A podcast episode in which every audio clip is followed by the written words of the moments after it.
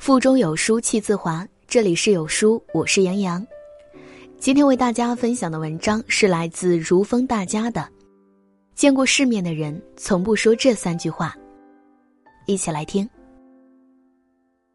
古人说“人言可畏”，是说三人成虎，流言蜚语对人的重伤不得不防。当所有人说着同样话的时候，非也变成了是，无从质变，无法抗拒。这是人类的特色，群体的舆论总是可以左右个人的意志，谁也无法避免。社会中人形形色色，格局大小不同，总有人说读书没用，稳定万岁。这些话听听也就罢了，千万不能信，信了你就惨了。毕竟说这些话的人没见过多少世面。一读书没用。每年毕业季都在说毕业找工作困难的事情，很多人就能操起老生常谈的腔调。那个谁家谁家的孩子，初中没上就毕业了，现在一个月好几万呢。读书有什么用呀？还不是找不着工作。这样的腔调太过流行，以至于让很多人信以为真。在很多地方，辍学打工竟然快成天然正确。这样的人见过的世面确实太少了，因为他不知道世界五百强企业的 HR，非九八五二幺幺的简历连看都不看的，不读书门都没地方敲。古人说：“绵氏则莫如为善，朕家生还是读书。”中国稍有名望的家族子孙后代但有成就的，哪个不是靠读书维持的？钱刘曾说。子孙虽愚，书不可不读。临终前留下一部前世家训，勉励后人发奋读书。前世子孙也不负众望，历朝历代人才辈出，到了近代更是人才井喷，从诺奖、院士、国学大师比比皆是。梁启超有九个子女，有院士，有军官，有学者，个个了得。这些都离不开梁启超的悉心教育，离不开他对子女读书的支持。抛开个人成就，爱读书的人知得失，懂进退，有温度，有情趣，哪怕一生平凡，他们也自足而幸福。读书无用论这种腔调要如何反驳呢？有网友说没必要反驳，因为你读了那么多的书。就是为了不问出这样的蠢话，不过他那样无知的人生。二，别折腾，稳定要紧。你说你去考个公务员多好，工作稳定，不用那么辛苦。你看看，非要折腾，自己找罪受。中国公务员的录取比例可谓是举世瞠目，一个岗位上万人去争，这其中多半就来自这些家长的唆使。他们打着稳定的旗号，让孩子在最重要的成长阶段失去了奋斗的动力，就这样庸庸碌碌，废掉了一生的光阴。生命在于折腾，世界大事浩浩汤汤，顺之者昌，逆之者亡。世界变化太快了，加快步伐尚且要担心自己会不会被时代抛弃，更何况是止步不前呢？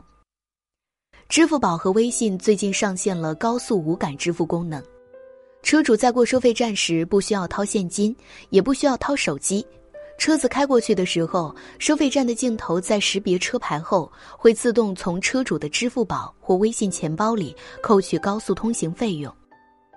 收费站的收费员就这样被时代抛弃了，除了收费，他们无一技之长，他们将会为自己曾经的稳定付出代价。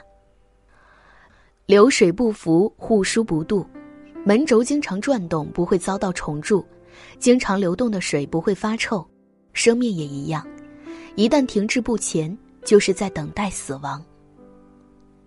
三，好烦呀！日复一日，没劲又无聊。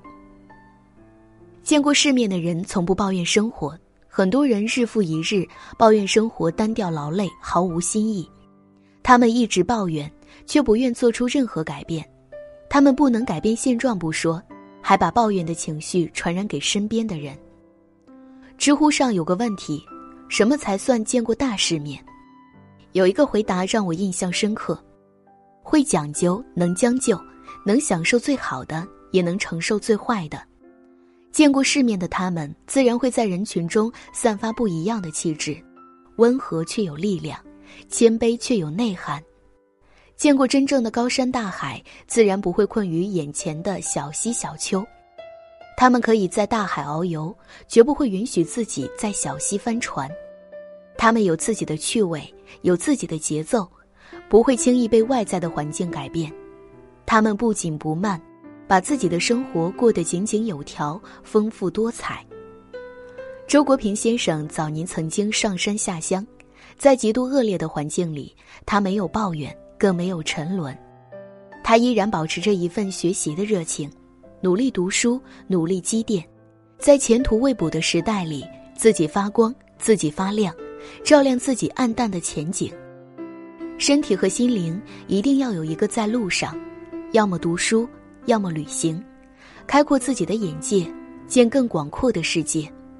毕竟眼界不同的人过的是完全不一样的生活。愿你我都能摆脱平庸无趣的生活，用不一样的格局经营自己的人生。在这个碎片化时代，你有多久没读完一本书了？长按扫描文末二维码。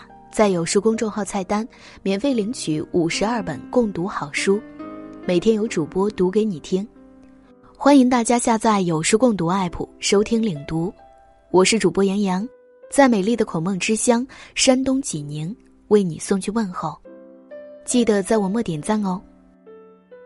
如夏你归来听蝉，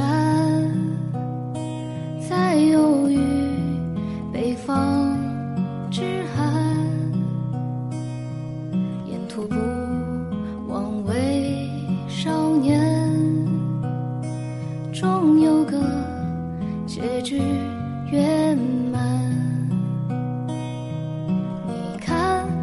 披细雨照耀过远帆，修理过小店某处忽明忽暗的灯盏。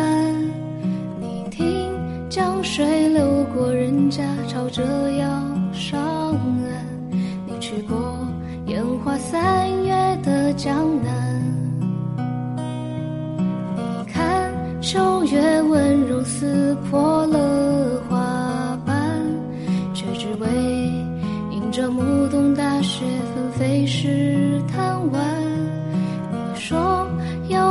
却所有不愉快的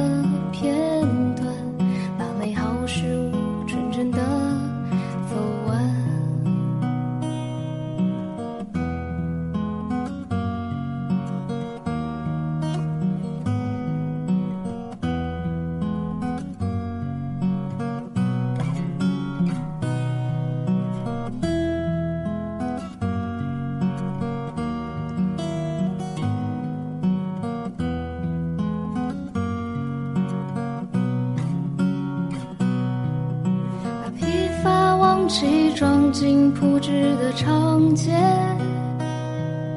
把失败恋爱藏进路人的商谈，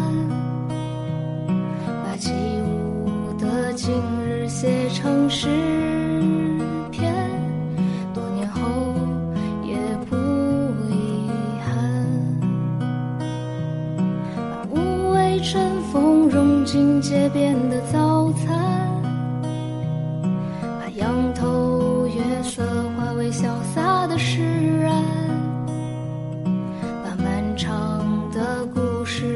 成短暂，才配得起勇敢。